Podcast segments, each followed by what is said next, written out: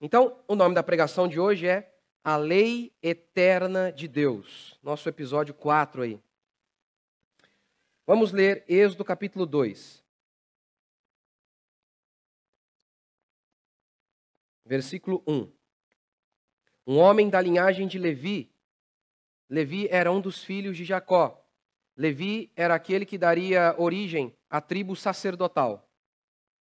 Um homem da linhagem de Levi casou-se com uma descendente de Levi. A mulher engravidou e deu à luz um filho. Vendo que era bonito, escondeu-o durante três meses. Não podendo, porém, escondê-lo por mais tempo, pegou, pegou um cesto de junco, revestiu de betume e piche. Então, pondo nele o menino, colocou-o entre os juncos à margem do rio. Eu vou explicar isso semana que vem, mas é como se ela deixasse. O, o paralelo disso aqui é como se ela deixasse, sei lá, a criança na, na porta de um hospital, de uma igreja, do corpo de bombeiros, alguma coisa nesse sentido. Não com o mesmo motivo que as pessoas fazem hoje, mas esse era o paralelo aí. E semana que vem eu vou dar o contexto histórico disso aqui. Verso 4: E a irmã do menino ficou de longe para ver o que lhe aconteceria. A filha do faraó desceu para banhar-se no rio. Enquanto isso, suas criadas passeavam à beira do rio. Vendo o cesto no meio dos juncos, mandou uma criada buscá-lo. Ao abrir o cesto, viu a criança que estava chorando e teve compaixão dela e disse: Este é um dos filhos dos hebreus. Então, a irmã do menino perguntou à filha do Faraó: Queres tu que eu vá chamar uma ama dentre as hebreias para que crie esse menino para ti? A filha do Faraó lhe respondeu: Vai. A moça foi e chamou a mãe do menino. E a filha do Faraó lhe disse: Leva este menino e cria-o para mim, eu te pagarei. E a mulher levou o menino e o criou. Quando o menino já era grande, ela o levou à filha de Faraó, que o adotou e lhe deu o nome de Moisés, dizendo: Porque eu tirei das águas. E tudo aqui é um milagre, né? O próprio nome dele tem a ver com o destino dele. Ele é tirado das águas, depois ele é usado para salvar o povo por meio das águas. É espetacular. Ah, vou falar semana que vem, mas vou falar um pouquinho também já disso aqui, vai. Não aguento. O que acontece aqui diz o texto bíblico, o, o, o, rei, o faraó, havia baixado um decreto para matar, mandar matar as, todos os meninos que nascessem. Mas diz o texto bíblico que, mesmo diante desse cenário, a mãe de Moisés não abortou ou não se intimidou. Ela quis ter Moisés, já tinha tido, né, a Miriam, e teve Moisés. Então, ela o escondeu por três meses e depois o colocou num cesto e vedou o cesto e jogou no rio. Porque as mulheres, você deve saber, né, não havia máquina de lavar. Então as mulheres iam lá para o rio lavar suas roupas. E então, o que ela, ela fez? Ela colocou o bebê ali e colocou o menino no rio, vedou para que não entrasse água e orou a Deus. Eu nem sei o que passou na cabeça dela. Imagino que ela pensou, vai que alguém o adote. Enfim, num desespero, ela fez isso. Foi lá e fez isso. Ok. O menino, a Bíblia diz então que a filha de quem? Do faraó, aquele mesmo que havia baixado o decreto para mandar matar meninos, os meninos dos hebreus, a filha do faraó se compadeceu de Moisés.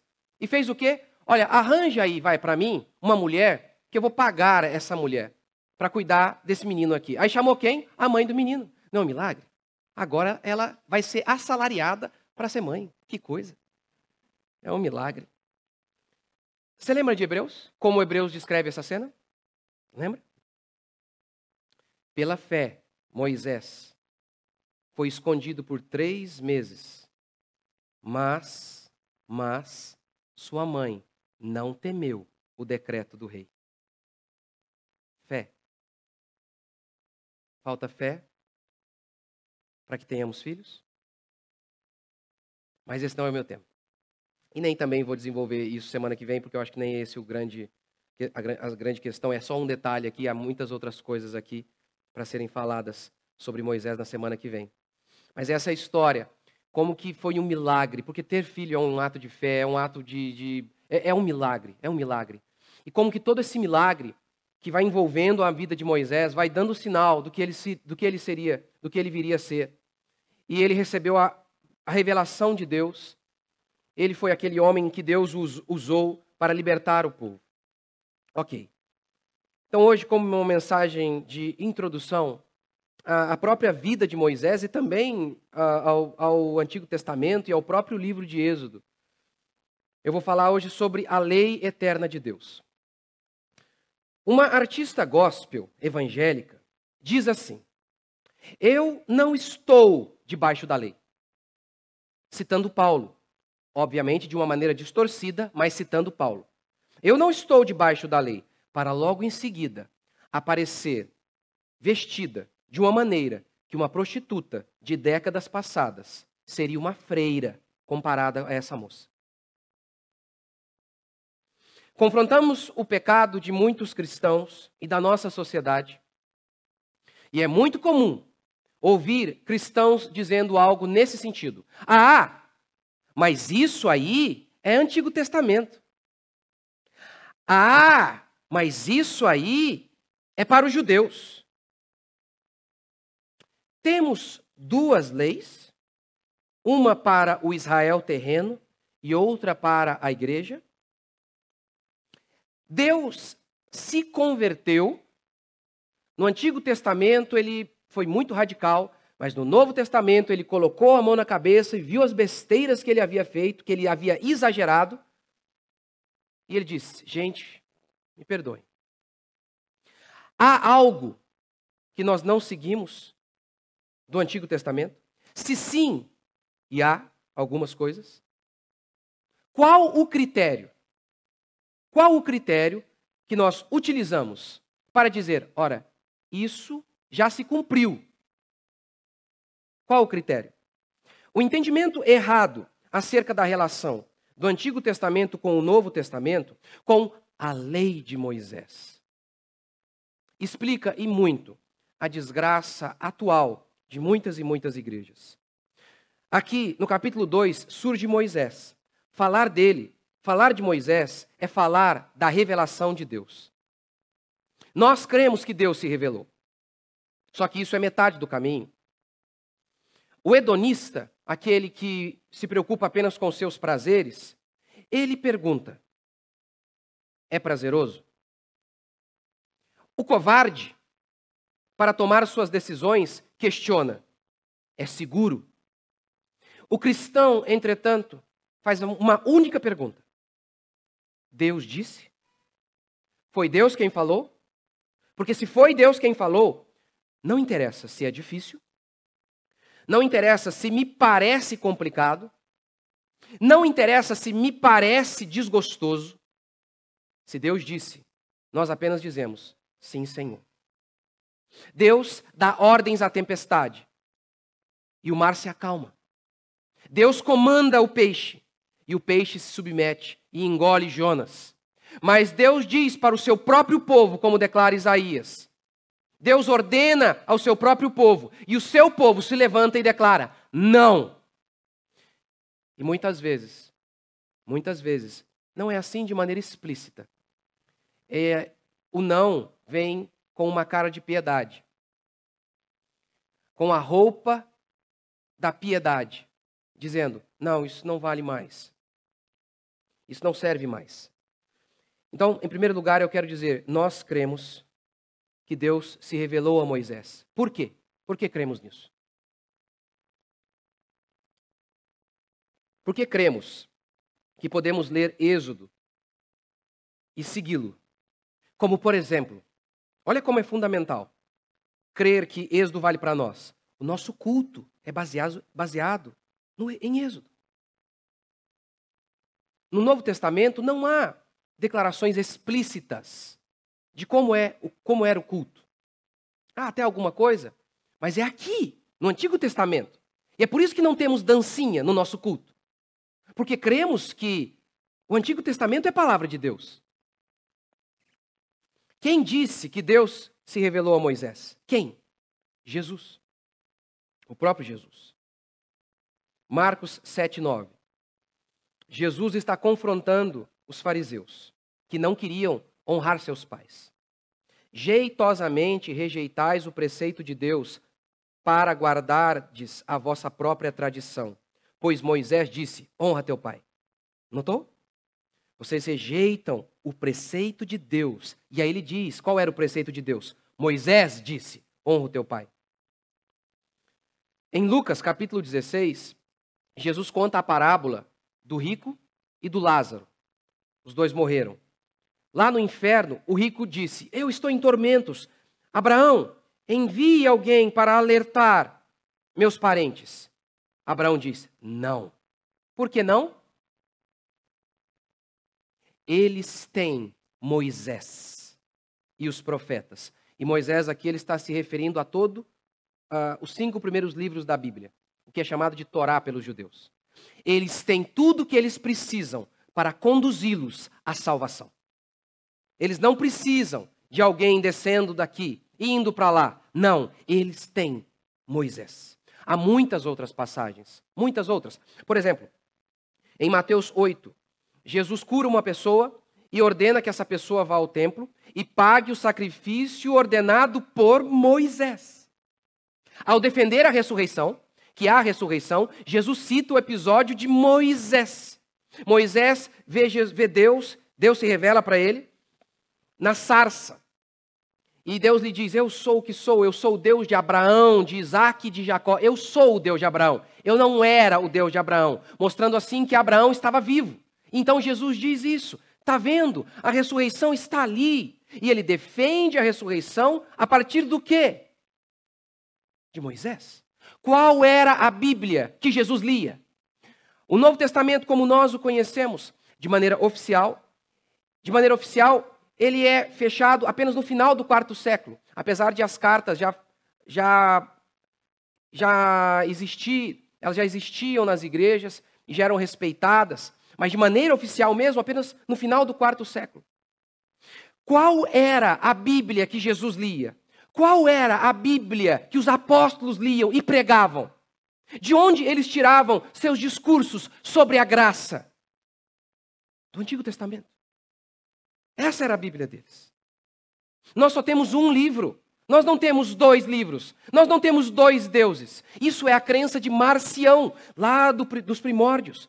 Ele rejeitava o Antigo Testamento e a igreja o rejeitou, declarou que ele era herege. E hoje você vê pastores moderninhos aos milhões, de maneira velada, é, ver, é verdade, nem tão explícita, nem sempre é tão explícita, mas negam, diminuem o Antigo Testamento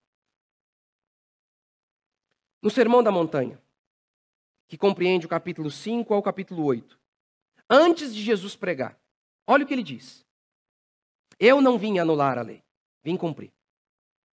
Eu não vim anular. E aí é interessante.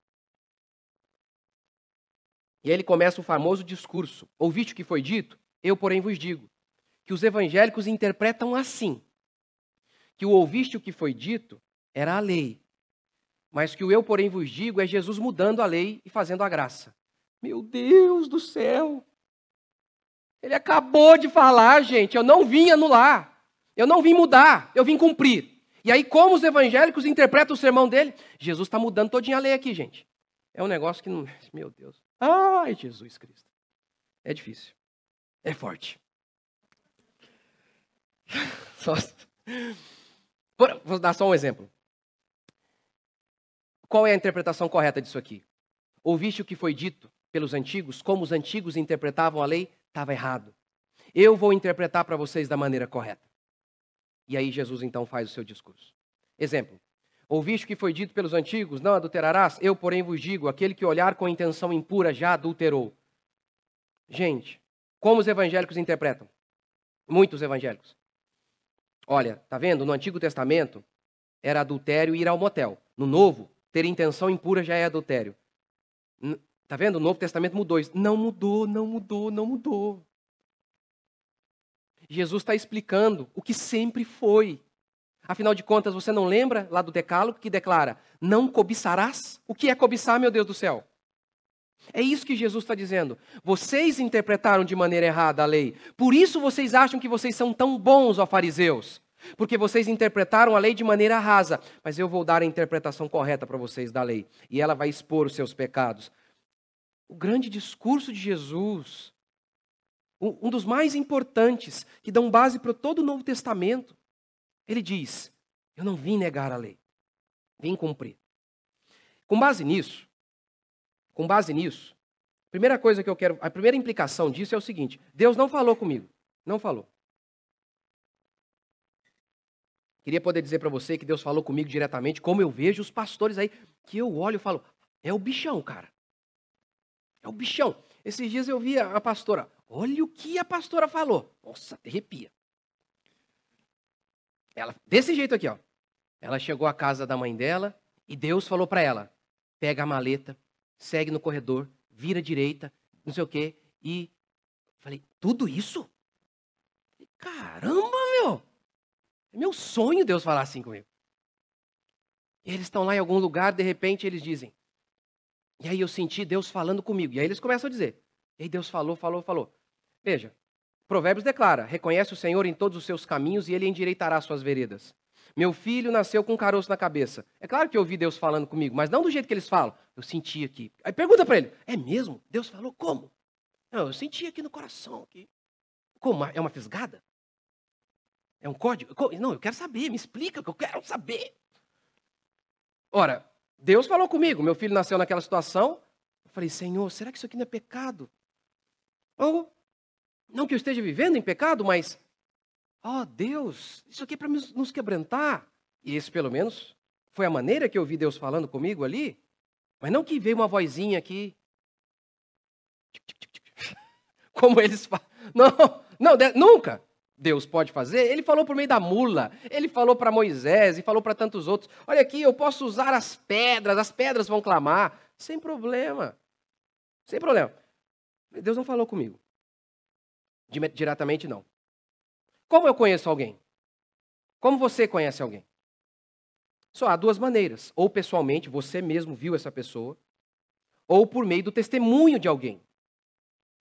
Alguém conheceu o fulano e transmitiu a você o relato de como o fulano era. Eu nunca vi o meu avô, meu avô morreu antes de meu pai nascer. Meu avô engravidou a minha avó e faleceu antes de meu pai nascer. Algumas coisas que eu sei é porque meu pai conta. Porque também a mãe dele contou para ele. Ora, é simplesmente um absurdo o que você ouve hoje de muitos evangélicos. É um absurdo beira a loucura, a sandice. Por quê? Qualquer concepção que você tem sobre Deus que é diferente da Escritura é idolatria e doideira. Idolatria e do, doideira, total, total. Eu explico. Olha, o meu Jesus, diz um evangélico moderno, o meu Jesus não manda ninguém para o inferno. Olha, o meu Jesus, ele não é preso há regras e tal. Ah, ok. Tá bom. Aí pergunta para ele: Como você sabe que Jesus é assim? Ele disse isso para você? Ele, ou Jesus, ou Deus? Não, não disse. Você conhece uma testemunha confiável que ouviu de Deus isso? Não. Então, como criatura você acredita que Deus não manda ninguém para o inferno? Você nunca ouviu e não conhece uma testemunha fiel e digna que Conversou com Deus. Então, de onde você diz que Deus não manda ninguém para o inferno? É o que eu sinto. E me refutou. Estou refutado, saí dali humilhado. E isso beira a loucura. Beira a loucura. Um absurdo. Um absurdo. Como Deus fala conosco? Por meio de seus profetas. Por meio de Jesus Cristo. Aqui, a Escritura. A Escritura. Só que é o seguinte: você quer abrir um negócio. Qual é o caminho normal? Orar. Conversar com pessoas mais experientes. Sair de casa. Ir até alguém que tem um negócio parecido com o seu. Arriscar. Mas não. Estudar o mercado. Isso dá trabalho. É melhor ir para um culto se te um arrepio. É assim que as pessoas fazem. Eu não estou negando. Como eu acabei de falar, Deus fala do jeito que ele quiser, ele usou uma mula. Agora, você não acha que é perigoso isso? É o que eu sinto no coração. E eu sempre pergunto: esse coração que a Bíblia diz que é corrupto e enganoso? E outra coisa, você está ali, né? Pensa, por exemplo, gente, num jovem. Cada coisa que jovem fala, tem uma que eu vou te falar. Tá lá a mocinha, né? Apaixonada. O rapaz, bonitinho, barriguinha saradinha, bracinho torneado. E aí ela diz: Eu estou sentindo de Deus que é Ele. É, na onde? Aqui no coração. é mesmo? Explica para nós como é que é isso. Que coisa! E o tanto de absurdo que é feito, tudo em nome de Deus ainda. Porque Deus que falou, quem vai questionar? Eu, pastor? Não, pastor, porque Deus que disse. Como que a gente fica numa cena dessa? Como que funciona isso? Gente, e sonho? Deus falou com, Moisés, com José, pode falar com você? Pode, claro que pode. Deus é Deus. Deus é Deus. Sabe o tanto de gente que eu já vi morta em sonho aqui dessa igreja? Nem vou te contar. Nossa, acordei um dia e falei, nossa, amor, sou eu que falando, morreu. Nossa, é mesmo? É. Tá vivo aí, ó. Sei lá, acho que foi feijoada. Feijoada de noite mata a gente. Perigo, feijoada à noite. Deus pode falar, e eu, eu não estou negando, Deus é Deus. Deus é Deus, Ele pode fazer isso. De maneira alguma eu estou limitando o agir de Deus. Eu só estou querendo dizer que o que é 100% garantido e confiável é isso aqui. Porque Jesus disse que aqui é Deus falando. Foi Jesus quem chamou o Antigo Testamento de palavra de Deus. É aqui que nós devemos basear a nossa fé. Sensações, emoções, que vêm e vão. Não, não são um bom critério para você basear a sua vida. É a Escritura. Segundo, a segunda implicação de que Deus falou com Moisés é que eu preciso ser humilde para ouvir Deus através de homens falhos. Jesus diz que a lei de Moisés e a lei de Deus são uma coisa só. A confissão de Westminster vai declarar que quando um pregador interpreta um texto de maneira fiel, é como se o próprio Deus estivesse falando ali. É claro, há uma diferença aqui entre Moisés e qualquer pregador. Moisés ouviu do próprio Deus. E o pregador está interpretando o que Moisés disse. Mas a confissão de Westminster declara: se ele interpreta de maneira fiel, ele não diz, eu descobri isso. Não. Ele diz, olha, é o que Moisés declara. E eu estou interpretando para vocês e apenas transmitindo o que Moisés disse. Eu não vi, Deus não falou comigo. Mas como Moisés, Deus falou, está aqui, ó. E a confissão de Westminster declara que quando isso acontece, é como se o próprio Deus estivesse falando. E é claro que esse preceito da confissão de Westminster é retirado da própria Escritura, que demonstra isso várias vezes. Quando um pregador está ali, ele transmite de maneira fiel o texto bíblico. É como se o próprio Deus estivesse falando. Mas homens são falhos. Homens são falhos. Moisés, no início de sua caminhada, ele mata um egípcio. Depois, ele dá, dá uma tacada na pedra, perde a paciência com o povo, e Deus diz: não vai entrar em Canaã. Depois, ele casa com uma mulher gentia. Meu Deus. Gente, vocês imaginam a cena? Um dia chego aqui, minha esposa partiu para a glória. Aí eu chego aqui com a siliconada aqui. Fitness. Do mundo. Meu Deus. Foi isso que aconteceu. Diz o texto bíblico que os irmãos de Moisés, a irmã de Moisés, Miriam e Arão, que eles se rebelaram contra Moisés e disseram assim: Deus não fala também conosco, por meio de nós? E o texto bíblico diz que ela, eles foram punidos. Durante sete dias, o arraial não pôde se movimentar, porque o povo era nômade naquela época, fazia sua tenda, desarmava sua tenda. Durante sete dias, o povo ficou impedido de avançar. E Miriam ficou leprosa, o que era uma aberração. Esse texto, então, está ensinando que líderes podem fazer o que quiser. É claro que não pode ser isso. Porque toda a escritura, em toda a escritura não há esse ensinamento. Mas claro que há alguma coisa aqui. Há algum ensinamento aqui. O ensinamento aqui é o seguinte: é que às vezes as pessoas usam como desculpa para revelar o seu coração rebelde que sempre existiu falhas nos líderes. E é, essas falhas acontecem mesmo. É claro, eu não estou aqui falando de pastores que vivem em adultério. Eu não estou falando de pastores que são ladrões e são hereges. Eu estou falando de pastores de Deus que erram muitas vezes. Muitas e muitas vezes.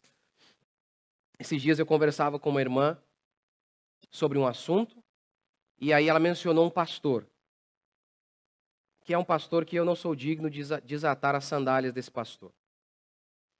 Mas, na minha opinião, ele está absurdamente errado nesse ponto. E a irmã estava muito triste com ele.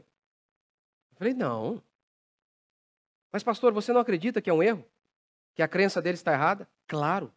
Tenho convicção plena que ele está errado. Ué, e você? Será que você também não tem alguma coisa bem errada? Talvez você não saiba ainda. Alguma convicção sua que você tem certeza hoje, que talvez ele olhe e fale: Isso é um absurdo, como ele crê nisso? Será que você não tem aí alguns ídolos? Não, ele é um homem de Deus. Olha a árvore. Reconheça a saúde da árvore pelos frutos. Olha a árvore no geral. Ela é uma boa árvore. Mas mesmo as boas árvores, nesse mundo pecaminoso, elas possuem alguns frutinhos podres ali às vezes. Possuem defeitos. No Novo Testamento, há a ordem de obedecermos, inclusive os reis, mesmo se forem malignos. Olha que coisa. Não apenas se for bom ou cordato, mas o perverso também. A honrar o rei, inclusive se for um rei perverso. Que coisa! É claro, não é meu tema hoje, não é meu tema. Nós podemos protestar. Claro, se não pudéssemos, não existiria a nossa igreja, não existiria protestantismo. Haja visto que a igreja católica não era apenas uma autoridade espiritual, mas sim civil naquela época. Mas que coisa! Que coisa interessante. E aí, eu conversando com essa irmã e falando assim: olha, lembra que Paulo disse que o tesouro de Deus é colocado em vaso de barro para que a excelência do poder seja de Deus. É para a gente se lembrar: homens são homens, homens são falhos, homens às vezes falam besteiras, homens às vezes perdem a paciência, homens às vezes erram terrivelmente. Mas, no geral, no geral, no geral, há muitos servos de Deus por aí. Muitos, muitos bons homens de Deus. O que nós precisamos, o que nós precisamos é entender que essa foi a maneira que Deus decidiu se revelar. Assim como quando ele veio, ele decidiu vir montado num jumento, um escândalo. O rei, o grande rei, o Messias, num jumentinho. É assim que Deus costuma fazer. Por isso que a Bíblia diz: se o meu povo se humilhar, então eu vou fazer. Aí eles pensam que se humilhar como? Deus se apresentando a eles? Quem não se humilha diante de Deus, de, diante de Deus dessa maneira? Não, meu querido. É diante de Deus, lá no seu Pai. É Deus que está lá na pessoa do seu Pai, do seu pastor, dos irmãos da igreja.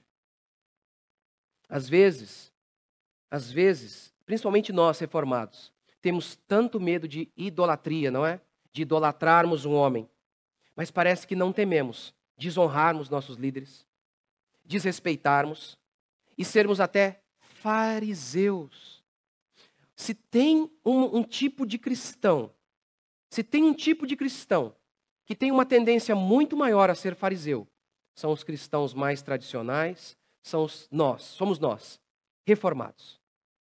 Que muitas vezes correm o risco sério, sério, sério, de se preocupar com coisas pequenas, como Jesus falou. Vocês ficam preocupados com o mosquito, mas não ligam para o camelo que está passando. Esse é o espírito do fariseu. Esse é o espírito. Conversando uma vez com um, um cristão reformado, e ele desenvolvendo uma doutrina uma doutrina bíblica sobre bater palma, por exemplo, na hora do louvor. Falei, gente do céu, que coisa. Falei, não, não, nem tem doutrina para isso, porque eu acho que que bobeira. Que coisa. Que, que absurdo. Que absurdo. Tantas coisas tão mínimas, tão pequenas, e eles constituem como um dogma absurdo e dizem: tá vendo? Por isso que não tem igreja que presta hoje. Mas não tem mesmo. Porque não tem uma igreja conforme a sua imagem e semelhança. Não tem. Não existe. A gente fala muito sobre o falso pastor. E é verdade. Mas a gente não pode se esquecer também do povo pilantra, que a Bíblia fala muitas vezes. O próprio povo aqui de Moisés foi rejeitado. Moisés era um grande líder, o povo não prestava. Tanto é que Deus deixou o povo morrer no deserto. Muitas vezes, o próprio falso pastor, ele é apenas uma resposta ao povo pilantra. Lembra de Acabe?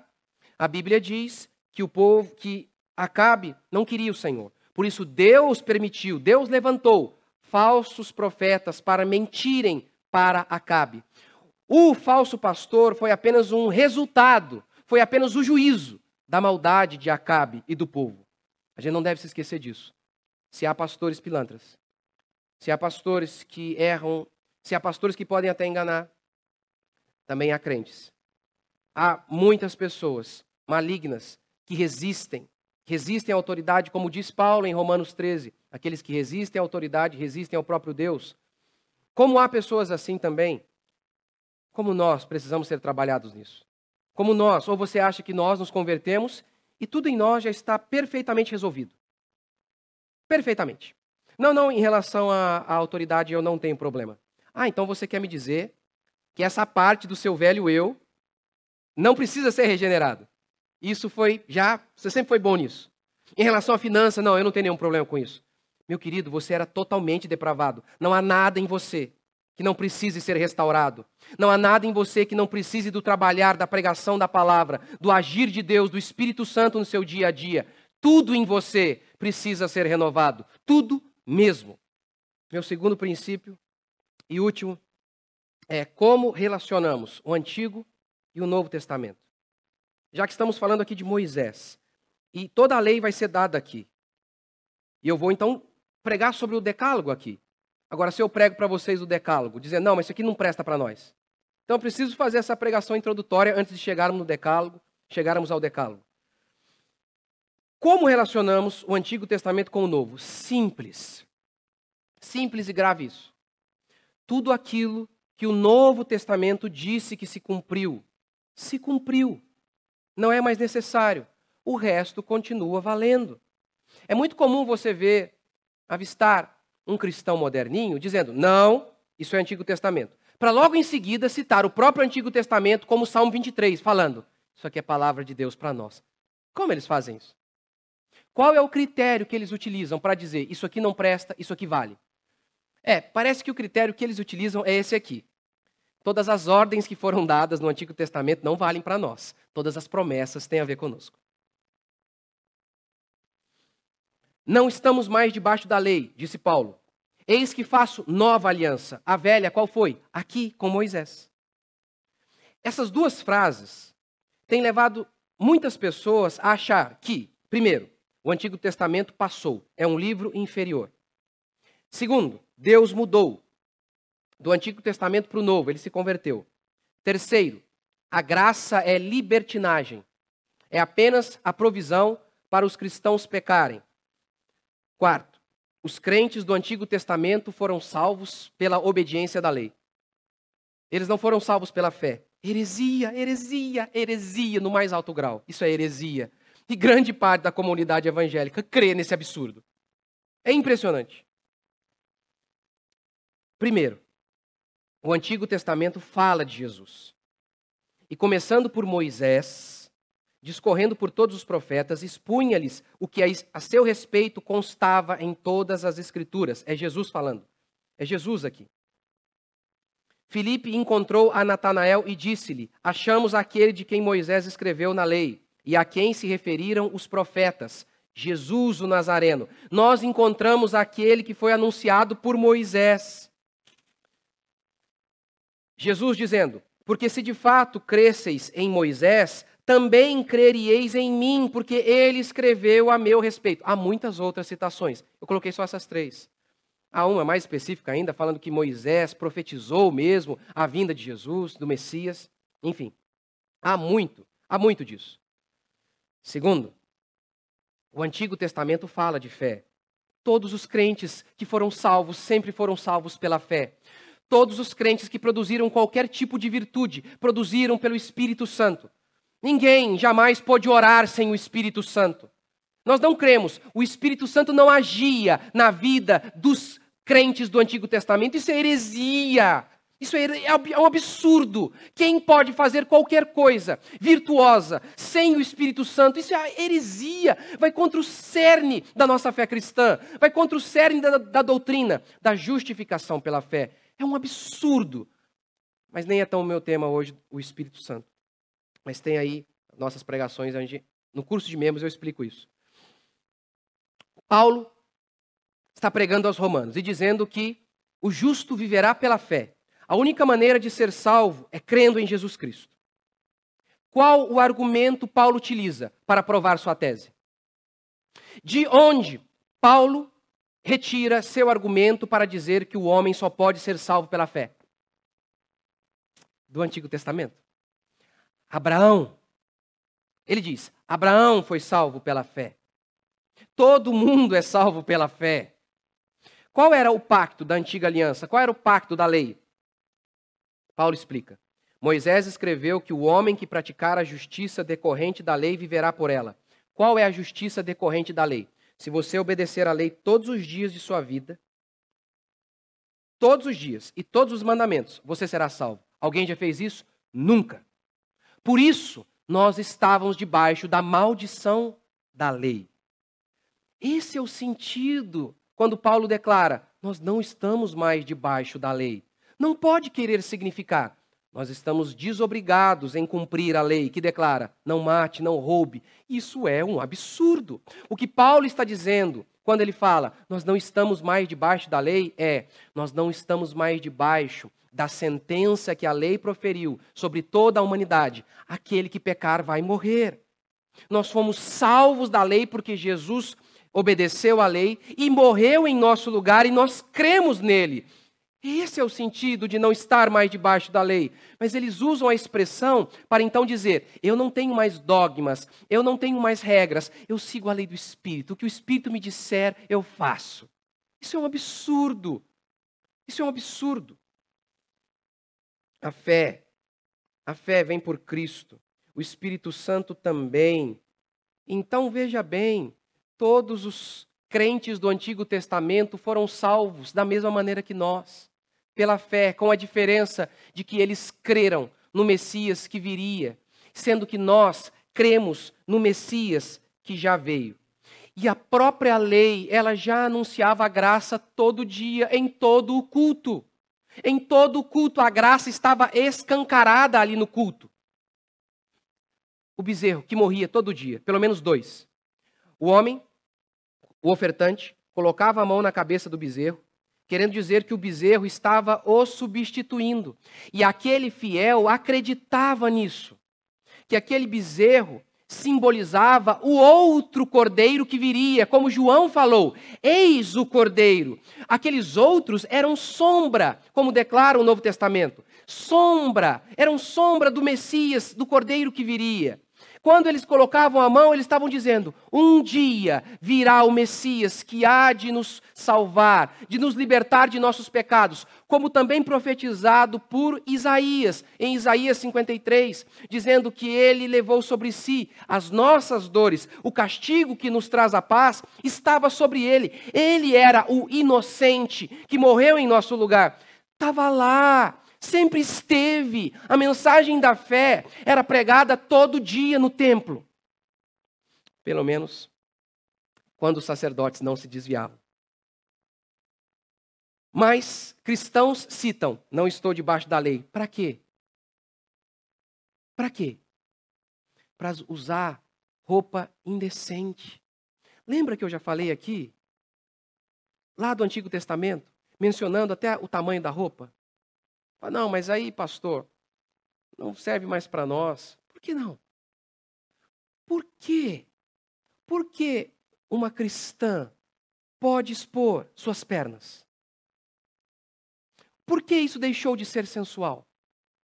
Você já viu como uma prostituta se vestia há décadas passadas, em décadas passadas? Você já viu?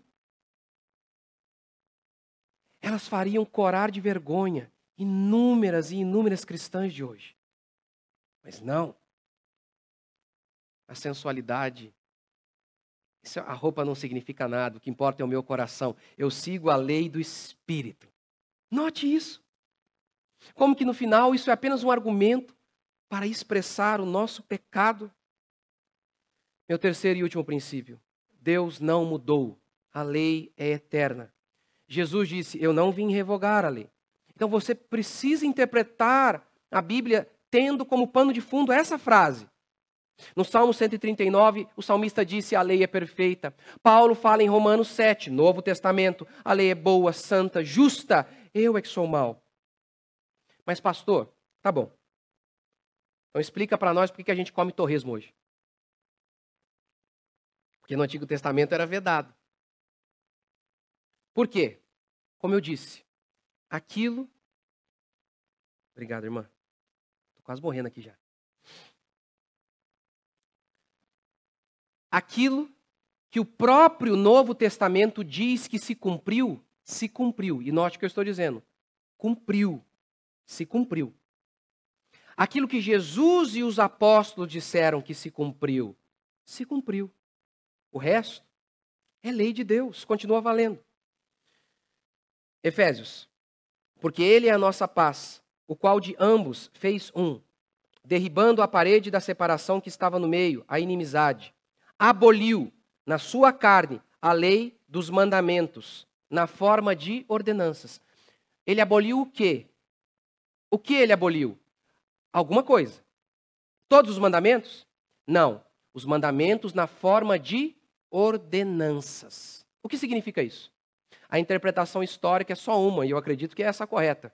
Os mandamentos cerimoniais relativos à comida, vestes, rituais. Porque o próprio Novo Testamento vai dizer que tudo isso era sombra do que haveria de vir. Tendo vindo a realidade, isso passou, porque a realidade está aí. É o que Paulo vai dizer. Assim ninguém vos julgue pelo comer, ou pelo beber, ou por causa de dias de festa, ou lua nova e de sábados, os quais são sombras das coisas que haveriam de vir, mas a realidade é Cristo. Romanos 14, Paulo vai dizer que existe o crente fraco na fé e que existe o crente forte na fé. Quem é o crente fraco na fé? Obrigado, irmã. Ele diz assim: o crente fraco come legumes. Gente, ele não está falando aqui de você que quer ser fitness, tá? Pode ficar à vontade se você quiser comer só legumes. Ele está falando aqui de algo espiritual. Eles acreditavam que era pecado mesmo. Um, o crente fraco, diz Paulo, crê que só pode comer legumes. O crente forte, diz Paulo, come tudo. Come tudo. Tá vendo? Tá claro aqui. Tá claro, então é por isso que nós não seguimos essas, esses rituais que se cumpriram, diz Paulo. Isso era sombra, tudo isso era sombra, tudo isso. Por isso nós então não mais seguimos. Note, por exemplo, um mandamento que no Novo Testamento foi alterado: o divórcio.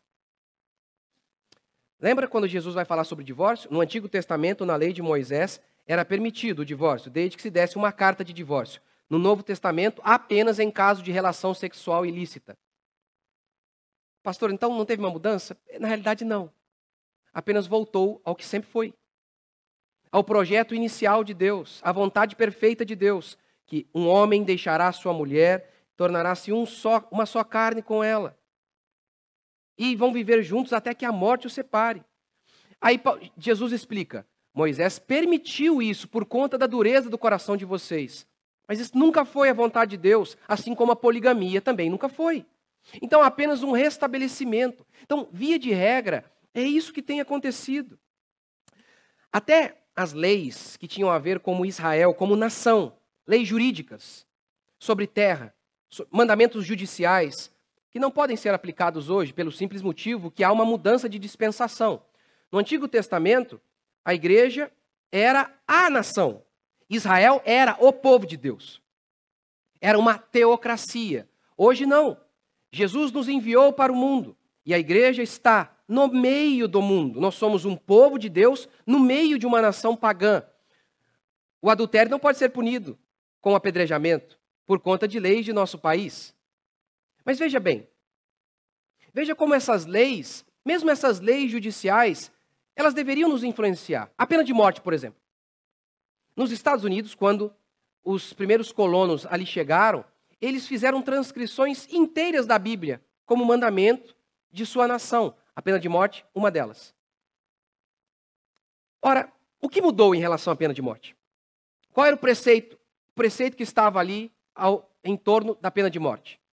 Se o cara matou alguém, é justo que ele também não tenha vida. É justo. Ele interrompeu a vida do outro. É justo então que a vida dele também seja interrompida. Esse era o preceito do olho por olho, dente por dente, que não tem nada a ver com a explicação e interpretação que muitos dão. Não tem um exemplo sequer na Bíblia, nem na história judaica, de alguma pessoa que, foi, que teve o olho arrancado. Isso é só uma figura para retratar o seguinte: que ninguém seja punido, nem a mais e nem a menos. Que todo mundo receba de acordo com a sua punição, de acordo com os seus crimes. Que a punição de cada um seja de acordo com os seus crimes. Não faz sentido em relação à pena de morte? Poxa, ele tirou a vida do outro. É justo então que ele perca dele. É por isso, inclusive, por exemplo, Jesus salva o rapaz na cruz. Sim, hoje mesmo você estará comigo no paraíso. Mas ele morre. E o Novo Testamento confirma isso. Romanos 13 declara: o Estado traz espada. O Estado traz espada para quê? Fazer a barba do caboclo? Não é, né? É para matar. É para matar. Paulo diz isso. Sendo assim, essa é a regra. Aquilo que o Novo Testamento diz que passou, passou. O restante é lei de Deus para nós. Como nós cultuamos a Deus? Como? Da maneira que está aqui em Êxodo. Como nos relacionamos com a família? Como nós relacionamos com os filhos? Sim, o que o Antigo Testamento diz vale para nós. Com as nossas contribuições. Como nós fazemos? Como nós lidamos com isso? De acordo com o que o Antigo Testamento também diz, também afirma. A lei de Deus é perfeita, diz Paulo, é justa, boa, incorruptível.